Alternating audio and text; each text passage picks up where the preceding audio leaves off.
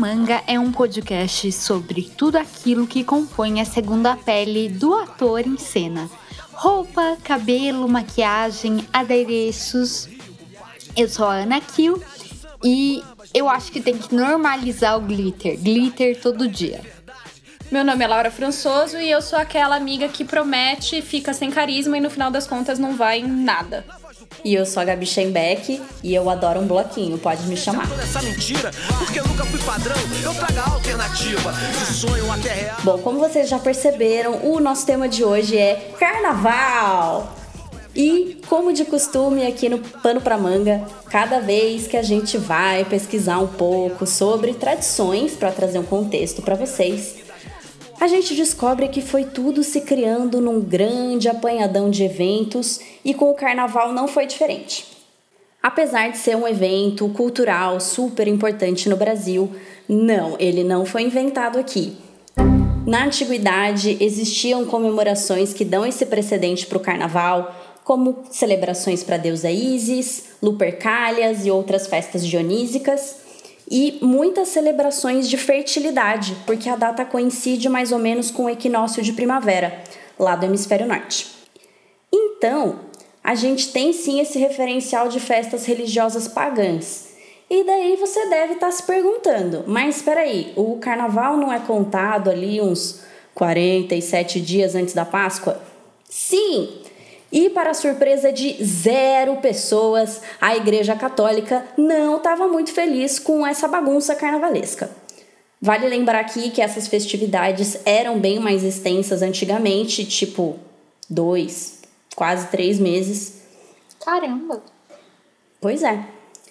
E, para piorar, era uma manifestação popular de origem pagã e de saciar desejos, né? Ou seja, um grande pesadelo católico.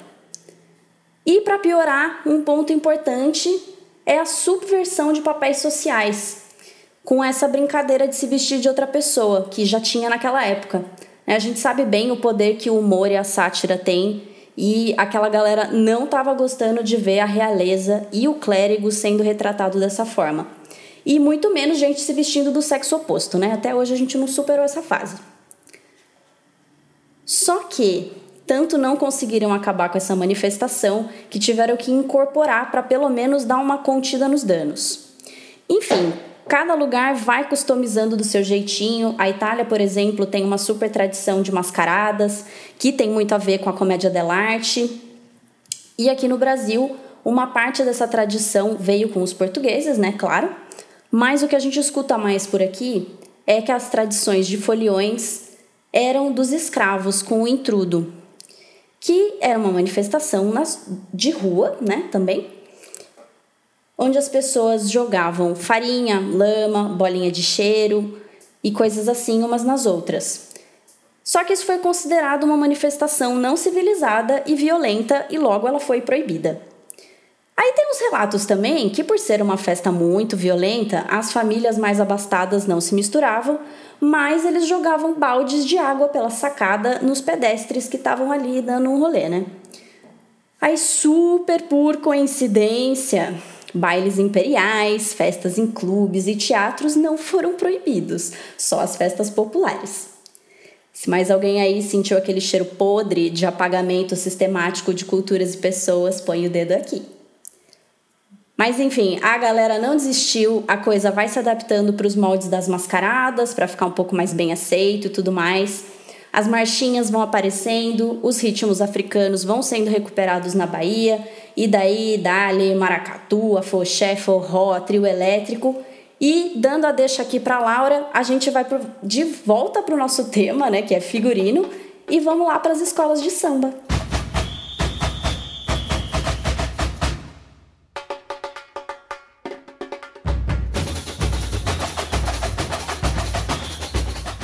Pois é, hoje a gente vai falar um pouco de escola de samba. E eu acho importante falar que as fontes das informações que eu vou trazer aqui hoje vêm do artigo do professor Dr. Madison Oliveira, que é professor da UFRJ, e que ele publicou um capítulo no livro de trajes de cena, trajes de folguedo, que é baseado num dos capítulos da tese de doutorado dele que ele defendeu na PUC do Rio de Janeiro sobre o papel do carnavalesco. É um, um doutorado muito interessante de se ler. Eu aprendi demais pesquisando para esse, esse episódio de podcast. Então fica aqui já essa recomendação de conhecerem o trabalho dele. O que eu achei muito legal e muito interessante no artigo dele é que ele começa contando as etapas do processo de criação de uma escola de samba, né? Como é que se dá tudo até o dia do desfile, né? Então, na verdade, ele começa, digamos, que se esse ano for, fosse, teria carnaval, porque é pandemia, né? Então, teria o carnaval. É, no dia, no mês seguinte, acontece a desmontagem e reaproveitamento de materiais, inclusive as escolas trocam de material entre si. Então, olha a sustentabilidade aí, achei isso muito legal de aprender. Aí isso é uma coisa que eu sempre me perguntei também, o que que, o que que acontece com tudo aquilo que eles produzem, né? Porque é uma loucura. Não, e assim, é gigantesco. Eu já catei muito muito desses resíduos as pessoas já acharam na rua, no lixo, falaram, ah, eu vou levar pra Ana. Então eu acumulei durante um tempo. Sensacional. E aí, depois desse período de desmontagem, né, tem o, tem o período de escolha do carnavalesco ou carnavalesca, e isso, assim, não, não tem uma regra fixa. Às vezes o carnavalesco fica durante muitos anos na mesma escola, às vezes ele troca, né? Tô falando ele, mas pode ser ela, pode ser, enfim, qualquer pessoa. Então tem esse momento de fluxo e negociação. E depois que está definido quem é o carnavalesco, tem o período de desenvolvimento do enredo. Então escolhe-se qual vai ser o tema do enredo, faz-se uma pesquisa. E nisso eu acho que é muito parecido com o nosso processo de fazer figurino, né? Porque a gente também tem que a gente também tem que fazer pesquisa, tem que estudar e muito. E depois de um tempo desenvolvendo e estudando, eles passam a desenvolver, fazer o desenho das fantasias, o roteiro do desfile e tudo mais. E uma coisa que eu achei muito legal de saber, que eu não sabia que era assim que acontecia, é que depois do desenho eles fazem a confecção de peças pilotos para cada uma das alas. Então eles fazem essas peças para que o diretor de cada ala possa ver como é que é a roupa, porque o que, que eles fazem, né? Junta toda a escola, apresenta-se esse projeto, apresenta-se essas peças piloto, e aí os diferentes diretores de, ala, de ala escolhem, escolhem. Gente, hoje eu tô assim com a língua presa. Enfim, é. É o calor. Cada diretor. É o calor, gente, tô derretendo. É, cada diretor escolhe, então, uma ala e vai lá, pega essa peça piloto para usar de referência. Então, a partir dali, o diretor da ala sabe que material que ele tem que comprar, qual decoração que vai, é, como é que é a proporção daquela roupa numa escala real de um corpo humano. E aí parte-se para justamente a parte de confecção que dura em torno de quatro meses entre confecção, finalização, preparação do desfile. E isso, essa parte de confecção começa ali por novembro, dezembro e, e vai finalizando entre janeiro e fevereiro, que já está na, na época do carnaval. Então, eu acho que é muito legal a gente conhecer esse calendário para entender o, tamanho e a complexidade do carnaval.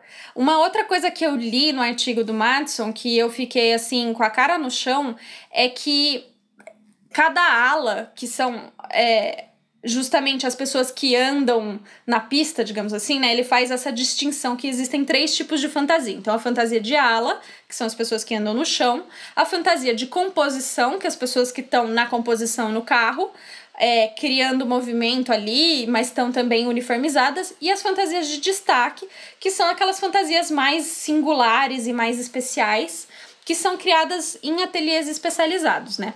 O que me chocou é que nas fantasias de ala, cada ala tem mais ou menos 200 pessoas. É muita gente. Gente, isso é, assim, é o tamanho de uma ópera. Por ala. Sabe? Então, é por ala. Então, assim, é uma coisa que É isso que eu falo. Brasil tem profissional para dar conta de qualquer evento que você queira. Porque olha o tamanho do carnaval, gente.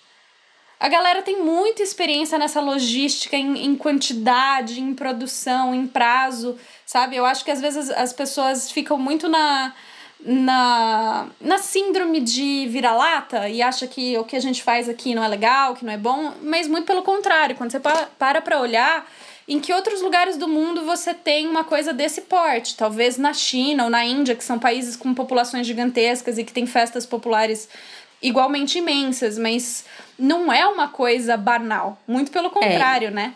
Talvez para outras festas, mas em termos de carnaval, o carnaval do Rio é o do maior do mundo, então. Disparado. A gente pode falar com é, alguma propriedade sobre isso. Mas é legal essa dimensão de quantas pessoas tem por ala, porque a gente fica aqui, né, batendo na tecla do, do, do teste e da peça piloto e tal. Você imagina você confeccionar que seja, vai, 200, nivelando por baixo, 200 roupas de cada uma e você não ter testado isso no corpo, ver se funciona, se a pessoa consegue andar com isso, se ela consegue dançar, enfim, é, é muito importante esse processo. Não, e assim, eles fazem tudo numa escala meio PMG, porque é, também tem isso, né? Você não tem uma definição tão precisa desde tão antes de quem vai desfilar né? Existe inclusive alas que ficam à venda para turistas que querem participar. Tem o pai de uma grande amiga minha de infância, que ele é, é professor lá no Unicamp, inclusive, e ele adora. Ele participou vários anos e teve um dos anos que ele voltou com a fantasia e ele me deu a fantasia inteira. E era muito lindo, porque era uma fantasia de professor. Ah. E, era, e ele é professor, então, assim, era muito mágico. E depois eu acabei doando essa fantasia para um museu na Holanda, que tava procurando uma fantasia de carnaval para compor uma exposição. Gente! Porque minha irmã mora na Holanda e trabalha com isso, e aí ela me ligou e falou: Ai, você sabe onde descolar uma fantasia de carnaval? Eu falei: tem uma em casa. e aí ela levou pra lá, isso faz alguns anos já. Então, assim, é. É isso, nada, nada se perde, né, gente? A gente sempre acha utilidade para essas coisas que a gente vai juntando. E eu acho que outra classificação que eu achei muito inteligente, muito é, legal de conhecer é que as fantasias são classificadas por patamares corporais. Então, é, eles não falam assim, ah, é blusa, é calça, é bracelete. Eles falam, ah, elementos apoiados na cabeça, apoiado no ombro, apoiado na cintura, no pescoço, no braço, na perna, elemento preso à mão ou elemento preso aos pés. Porque o, o que, que eu acho que é interessante dessa terminologia? Porque essas peças geralmente têm uma estrutura metálica para sustentar a plumagem e a decoração que não é leve. Uhum. Então, elas são pensadas por onde elas vão ser sustentadas pelo corpo, né? Então você vê que existe todo um, um pensamento de construção por trás disso no ano passado, que foi o ano que eu mais acompanhei, assim, eu acho que, que nem a Laura falou, eu nunca vou em nada, o povo me chama, falei, eu vou. Mentira, não vou. Sabe o Olaf do, do Frozen, Sei. que derrete? Ah, o no sou eu. Podem me chamar, mas eu não vou. E aí, o ano passado, faz uns anos que eu tenho acompanhado bastante o desfile e aí, ah, qual é qual? E, e é muito legal, né? Assim, qual é a inspiração para cada. Lembro que eu acompanhei muito da Mangueira. É, e tinha um outro, eu tava tentando lembrar qual que era, mas que a, a ala de abertura era muito. parecia muito aquelas guerreiras do Pantera Negra. Era muito, muito, muito aquilo, assim, era muito legal. Então você vai vendo como que a influência do que tá rolando de filme, de novela, vai é, entrando, né? Aculturando, né? né? O, o carnavalesco olha e coloca no trabalho dele, né? Esse desfile, na verdade, aconteceu no ano de 2019 e ele é o desfile da Portela com homenagem a Clara Nunes. E eu tô falando do, do traje e da caracterização da comissão de frente da Portela naquele ano de 2019. Com certeza, e é uma forma também é, de soft power, né? De, desse desse poder sutil. Então, eu li no artigo do Madison, ele reconta o enredo que a Rosa Magalhães, que é figurinista, não só carnavalesca de, de, de carnaval, assim, né? Ela trabalhou acho que 18 anos na Imperatriz Leopoldinense e ela ganhou cinco títulos pela escola. E ela é a única mulher carnavalesca a ganhar cinco títulos. E ela teve um ano que, que fez um enredo sobre os contos dos irmãos Anders, do Hans Christian Andersen, né? E, e, de, e, isso foi bancado pela embaixada da Dinamarca no Brasil. E depois os desenhos dela viraram uma exposição e um livro bancados pela Dinamarca. Então é uma certa forma da Dinamarca se fazer presente no Brasil e mostrar a cultura dela aqui, enfim, e ter uma troca aí com a gente. Então, totalmente procede isso que você falou, né? Eu acho que é uma forma também da gente discutir os assuntos que são, são de agora, né? É, eu lembro no ano passado esse da Mangueira, que era. Ah, então tinha um menino de, de baile, assim, que fazia, que eles colocaram como uma figura de Jesus, tinham várias leituras diferentes. É, e aí era muito uma leitura do que está acontecendo hoje no país, traduzida em traje, em adereço, isso é muito legal. E eu acho que, ao mesmo tempo, é, eu, eu acho isso uma coisa tão grega, sabia? Sim. Pode parecer estranho, mas, mas assim, acompanha aqui o meu raciocínio um minuto. É, o teatro grego, né, o drama grego, ele tinha um papel na sociedade muito forte de ser o lugar de você discutir assuntos morais e assuntos que, que aconteciam. Era um lugar para catarse desses assuntos, né? E, e, de certa forma, o carnaval também tem esse papel pra gente. Quer seja o carnaval das escolas, quer seja as pessoas na rua que se vestem é, de, com fantasias para que discutem questões de gênero uhum. ou que discutem questões políticas de forma irônica, como a Gabi puxou ali no começo, né? Tirando sarro de político, tirando sarro de tudo que acontece todos os dias nesse país. E isso, as fantasias de bloquinho, elas estão muito elaboradas e muito com essa carga de crítica. Eu lembro que no ano passado também eu vi duas fantasias que eram duas grávidas em lugares diferentes mas que era, ah, então, é, defendendo a amamentação, parto natural, era muito legal, assim, porque é um carnaval, é né, uma festa de origem pagã, mas a pessoa tá ali discutindo assuntos que são muito pertinentes. Sim, e eu acho que tem outro paralelo entre o carnaval e os gregos aí, talvez seja uma viagem minha um pouco mais uh, ousada, não sei, que, ou não também, sei lá, vou falar aqui e vocês me dizem o que vocês acham. Que é o seguinte, essa ideia dos elementos que estão presos no corpo, né, das, das fantasias, que elas são próteses, como, como no, nos figurinos do teatro grego, né, que ajudam a dar leitura na distância. Então, os gregos tinham a coisa de usar máscara, tinham os oncos, que eram aqueles sapatos com plataforma para ficarem maiores, para serem vistos de longe. E a fantasia de carnaval, os elementos presos ao corpo, tem muito isso, né? Elas vão aumentando o tamanho da pessoa. Você vê a pessoa ao vivo, sem a roupa, ela é mirradinha. Você vê ela com tudo aquilo de pluma e aquelas coisas super elaboradas. Ou mesmo a ala das baianas, a circunferência das saias dá uma magnitude pro corpo delas e uma presença que é muito marcante, né?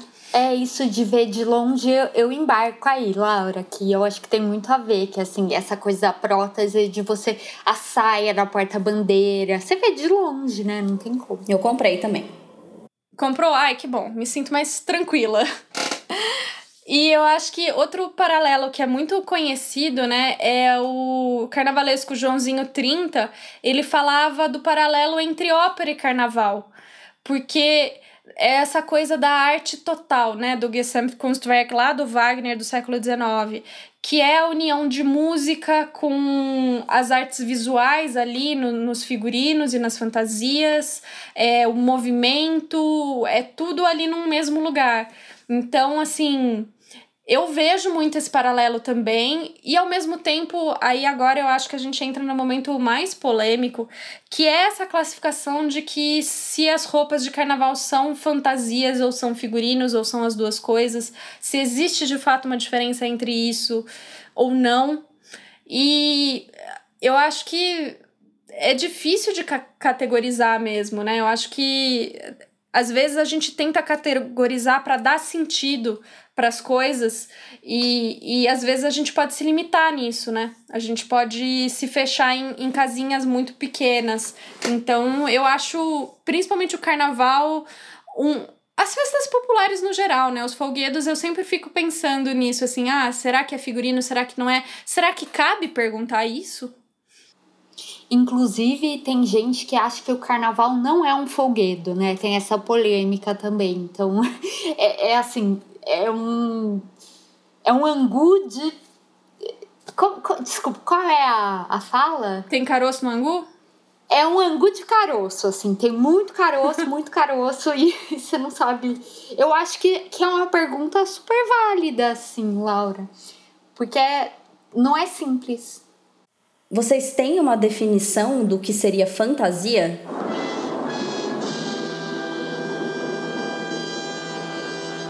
Boa pergunta.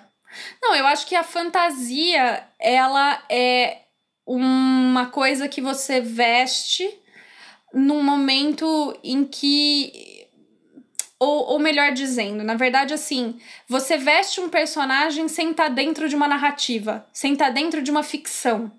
Entende? É, é. Porque você tá brincando. É. Tanto é que as pessoas que participam do carnaval, eles são chamados de brincantes. Sim.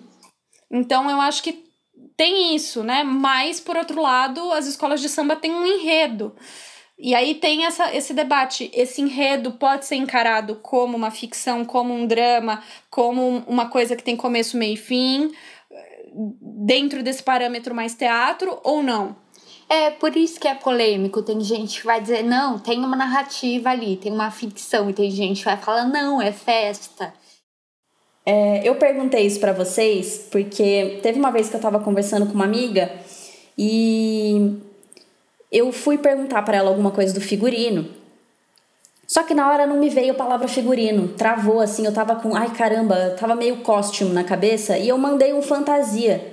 Uhum. E ela ficou ofendidíssima, assim, tipo, me deu uma bronca. Você nunca mais fala isso e tal. E daí eu falei, nossa, gente, foi mal aí e tal, né? Mas, né?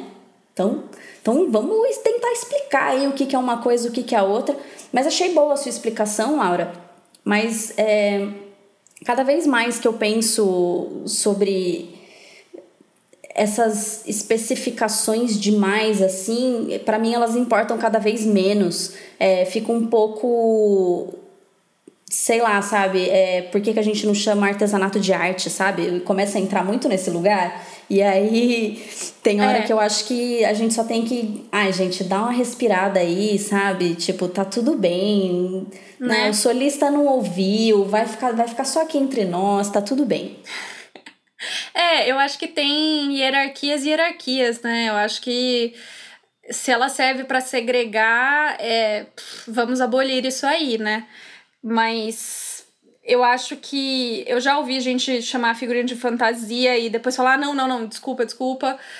Eu. Eu acho que assim.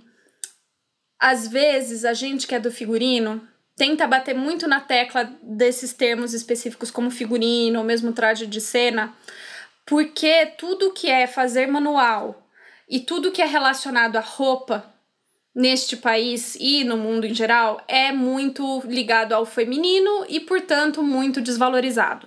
Sim. Então, é, a, o, a distinção vem no sentido de tentar dar um caráter sério e de trabalho sério para as coisas, sabe?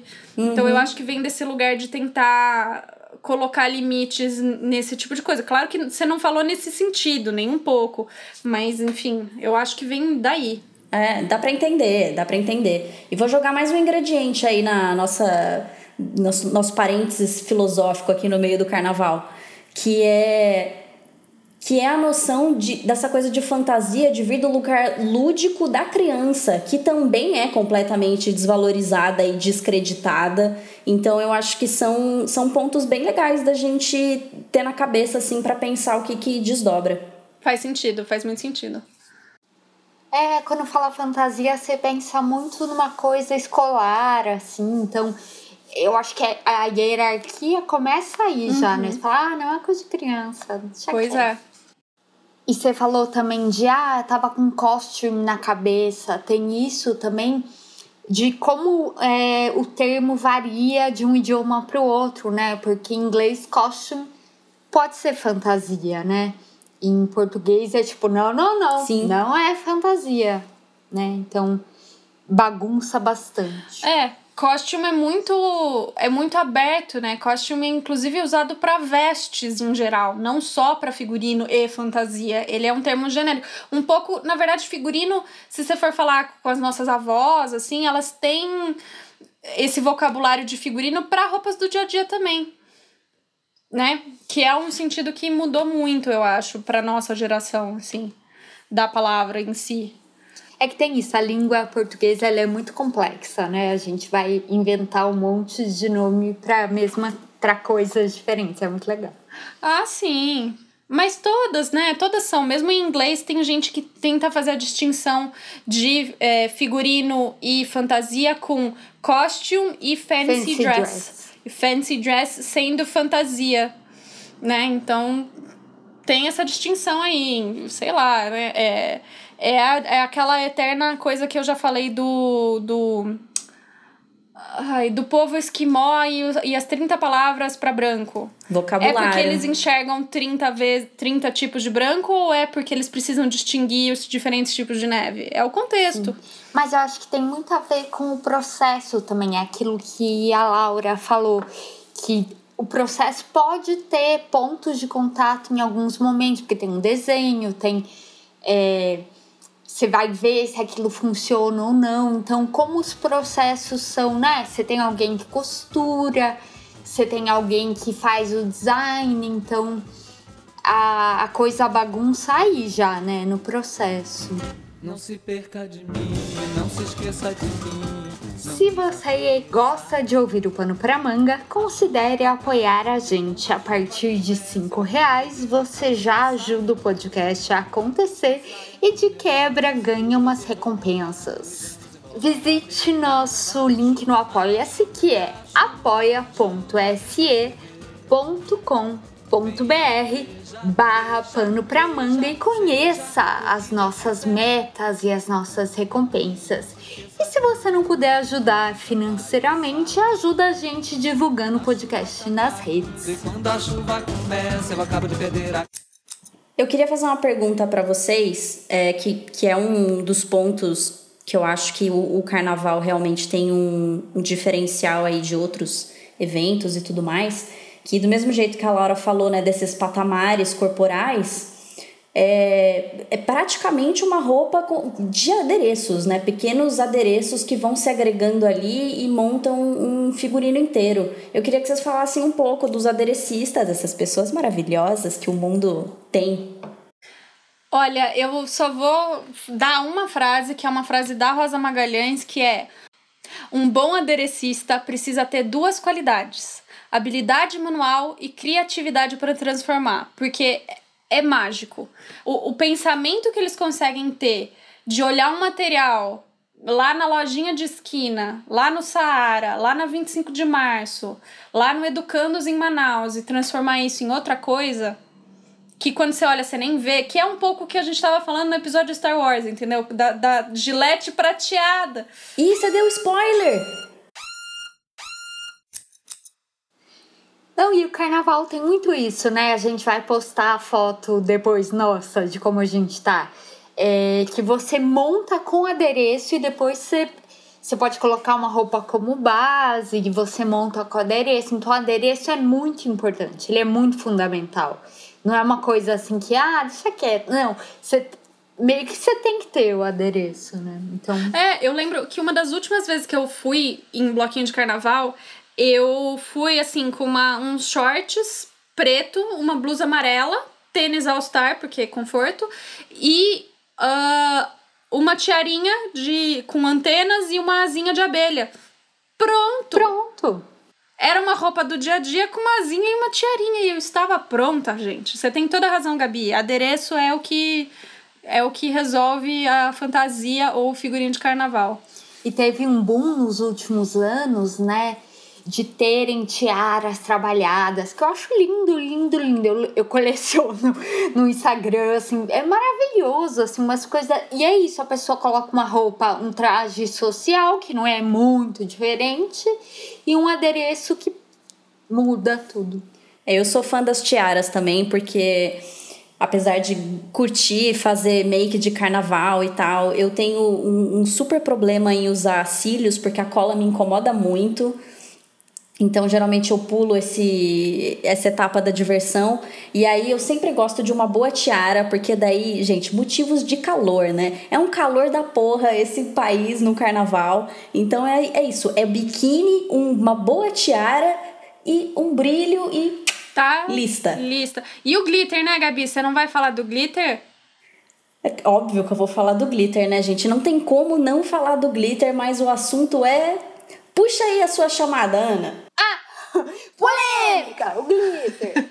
Gente, o glitter, a gente tem que falar disso, né? Todo mundo ama um brilho, uma cor, é mó legal. Mas assim, o outro nome para glitter é poliéster, que também é conhecido como plástico. E eu acredito que seja uma das piores categorias de plástico, que é o microplástico.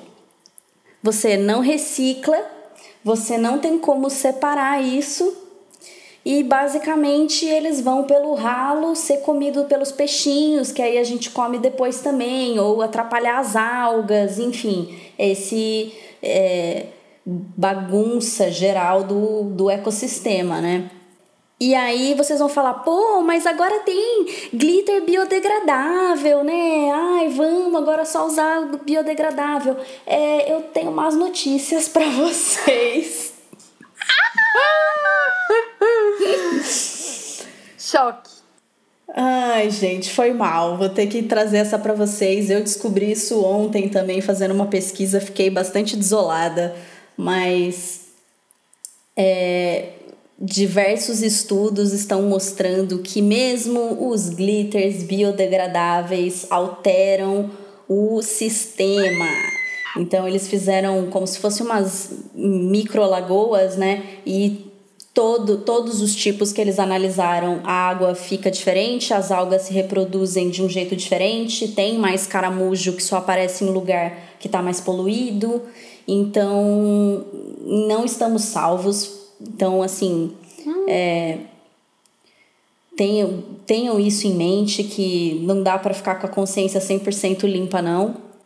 Então, a minha recomendação é para isso aqui não ficar desesperador, porque a gente, a Laura e a Ana estão com umas caras assim arrasadas com essa notícia. As duas estão assim, mas e agora? A minha sugestão é se você puder evitar de usar o glitter, e eu tô com vocês, é difícil, eu entendo. A Gabi, ela tem um brinquinho que eu dei para ela, que é um micropotinho de glitter em cada orelha. Esse é um ótimo uso. Ótimo. Porque ele fica preso lá dentro, não vai pro rio, é ótimo. Uhum. Podem fazer adereços com um potinho de glitter. Arrasa. É, mas a minha sugestão é que se você for usar, tira ele com algodão e o demaquilante e tudo mais e jogue no lixo. Evite de tirar tudo no banho, porque é uma quantidade menor que vai parar na água e, portanto, no mar, né? Então isso já é um pouco né, menos terrível, mas lembrando que sim, ainda estamos prejudicando. Não, e é muito bom saber porque eu ia te lançar a pergunta, que eu lembro a última vez que eu estive na 25 de março, que foi em março de 2020, antes da pandemia começar, ou foi fevereiro, deve ter sido fevereiro. É, tinha um monte de gente ambulante vendendo esse glitter biodegradável. E aí eu olhava para aquilo e falava, gente, mas o que garante que isso aqui é biodegradável mesmo? Então, assim, galera, fica, fica a dica, né? Vamos sempre ler o rótulo, procedência, como o Gabi falou aqui, procurar esses estudos e saber que mesmo biodegradável não é tão nosso amigo assim. E para você que tá aí duvidando ainda, né, de ah, mas pô, é feito, sei lá, de alga, tem vários que são feitos de agar-agar, mas qual que é o problema deles? O problema deles é que o pigmento ou, ou alguma coisa à base de alumínio vai, ou alguma coisa à base de mica vai, e que são as coisas que dão aquele reflexo bonito que a gente ama, né? Que a gente tem vício nesse negócio de brilho, é uma loucura. E, e, isso daí afeta ainda de qualquer jeito, mesmo não sendo agregado e preso num material plástico. Então, isso rola. Atrás do trio elétrico só não vai quem já morreu, quem já botou pra rachar, aprendeu que é do outro lado, do lado de lá do lado. Mas, gente, né, apesar de botar a mão na consciência, ainda assim eu sou uma pessoa que o meu ofício é maquiagem. Então eu acho que é meu dever no episódio de hoje dar uma boa dica para vocês de como deixar a maquiagem com glitter ou sem, ou com glitter biodegradável que você quiser escolher, bem bonita. Yeah! Vocês já fizeram maquiagem com glitter, gente? Me contem aí as dificuldades que vocês encontraram. Quem? Eu e Ana? Gabi, eu sou um zero à esquerda. Eu, na época que eu ainda pulava carnaval, lá em Barão Geraldo, que eu era do bloco dos gregos, que era basicamente você amarrar um lençol no seu corpinho, é, a gente não usava maquiagem, não. Era muito tileleiro, muito hippie aquele lugar. Não tinha isso de glitter, não. Dez anos atrás não tinha. Tem aqueles truques de você pôr uma uma fita crepe, né, para ele ficar um traço retinho. Eu já tentei, mas assim, muita paciência. É tipo o cílio postiço, também deve ser plástico, também deve ter um impacto do caramba. Mas, tipo assim, que você acha lindo, ai, deve ser super divertido. E não é tanto. Mas eu, é, passava na boca, ai, fazia uma loucura. Ó, pra quem ama a parada do olhão com, com glitter inteiro, que fica aquela coisa toda brilhante. É, o lance para ficar bonito e não ficar só parecendo que você rolou em cima do glitter ou que alguém espirrou na sua cara com glitter. e você já sair de casa com cara de fim de bloco. o truque é, gente, faz uma bela camada colorida embaixo então, sei lá, se você vai usar um glitter verde, faz uma base de sombra ou de tinta verde por baixo e cola o glitter por cima, porque daí não vai ficar aqueles buraquinhos no meio, vai ficar, ó, uma belezinha. Pode ser um lápis de olho, assim, por exemplo. Ah, tem um lápis azul e aí eu ponho o lápis e depois o glitter. Pode, pode sim. E se você tá bravo comigo porque eu ainda tô aqui dando dica de como usar glitter, é, não me odeie, eu não faço por mal, mas eu tenho uma outra sugestão menos impactante no ambiente que eu descobri há alguns anos e que é muito boa também, que é açúcar de confeiteiro colorido. Sério? Juro. Tem. Se você for numa dessas lojas que vende mil acessórios de cozinha, de confeitaria, tem uns açuquinhas assim, aquele bem fininho, sabe? Tipo de pulverizar em cima das coisas e tem uns metalizados, tem colorido, tem um monte de coisa, super funciona para fazer maquiagem e você pode comer, então é maravilhoso. Ai, você encontra aquele boy que lambe o seu olho ou mina. É, então pode fazer uma boquinha de gloss com com açúcar de confeiteiro. Quem resiste isso, gente? Quem resiste? Ai, meu Deus, sensacional essa dica. Amei.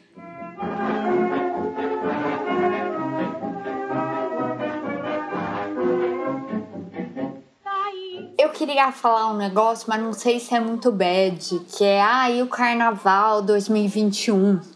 Eu peguei duas reportagens, as duas são da Piauí, as duas são com costureiras e uma costureira fala: "Não, carnaval, não, que, né, é, morrer, ah, o título da reportagem é para morrer mais gente, não vale a pena".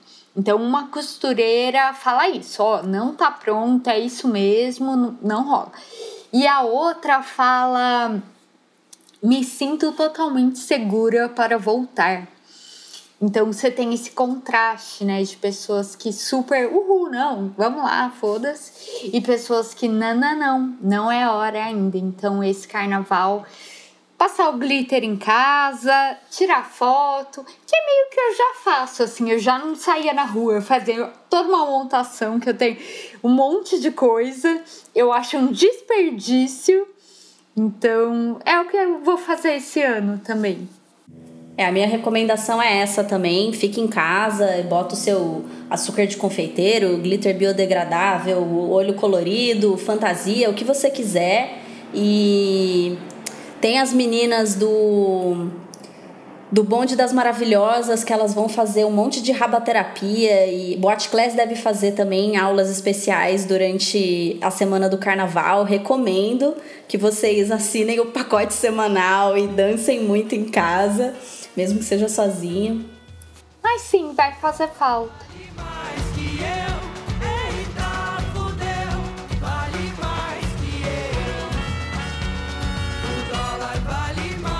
Vou puxar a sardinha aqui da maquiagem mais um pouco, aproveitando que a gente tá nesse tema carnavalesco, que é eu vi algumas histórias na internet de puta, a roupa não chegou.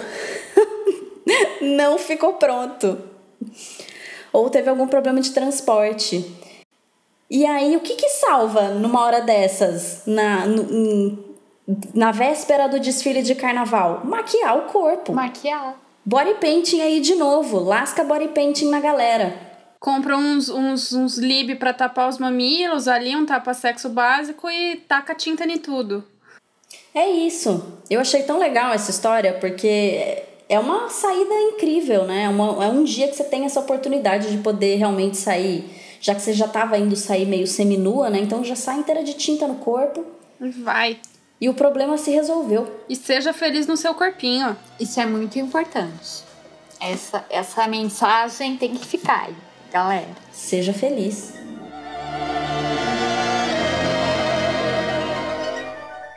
Busquem conhecimento.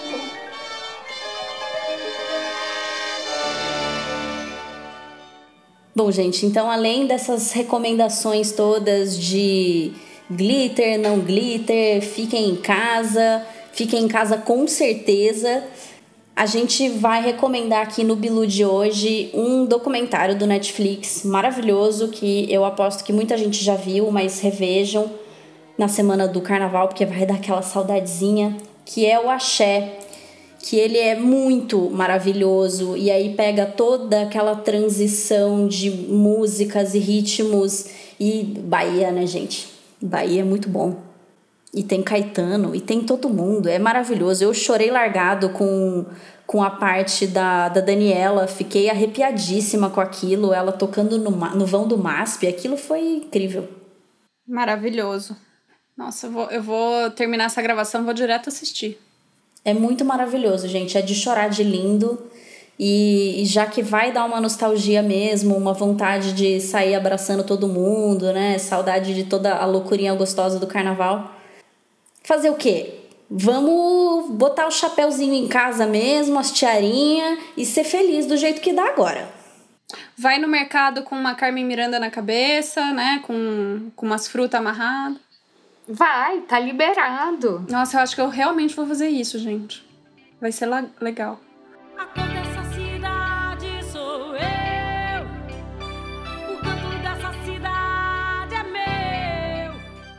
A ficha técnica de hoje é roteiro e pesquisa, Laura, Ana e Gabi. Edição de conteúdo, Gabi Schenbeck. Edição de som, identidade sonora e finalização, Fernando Sagawa.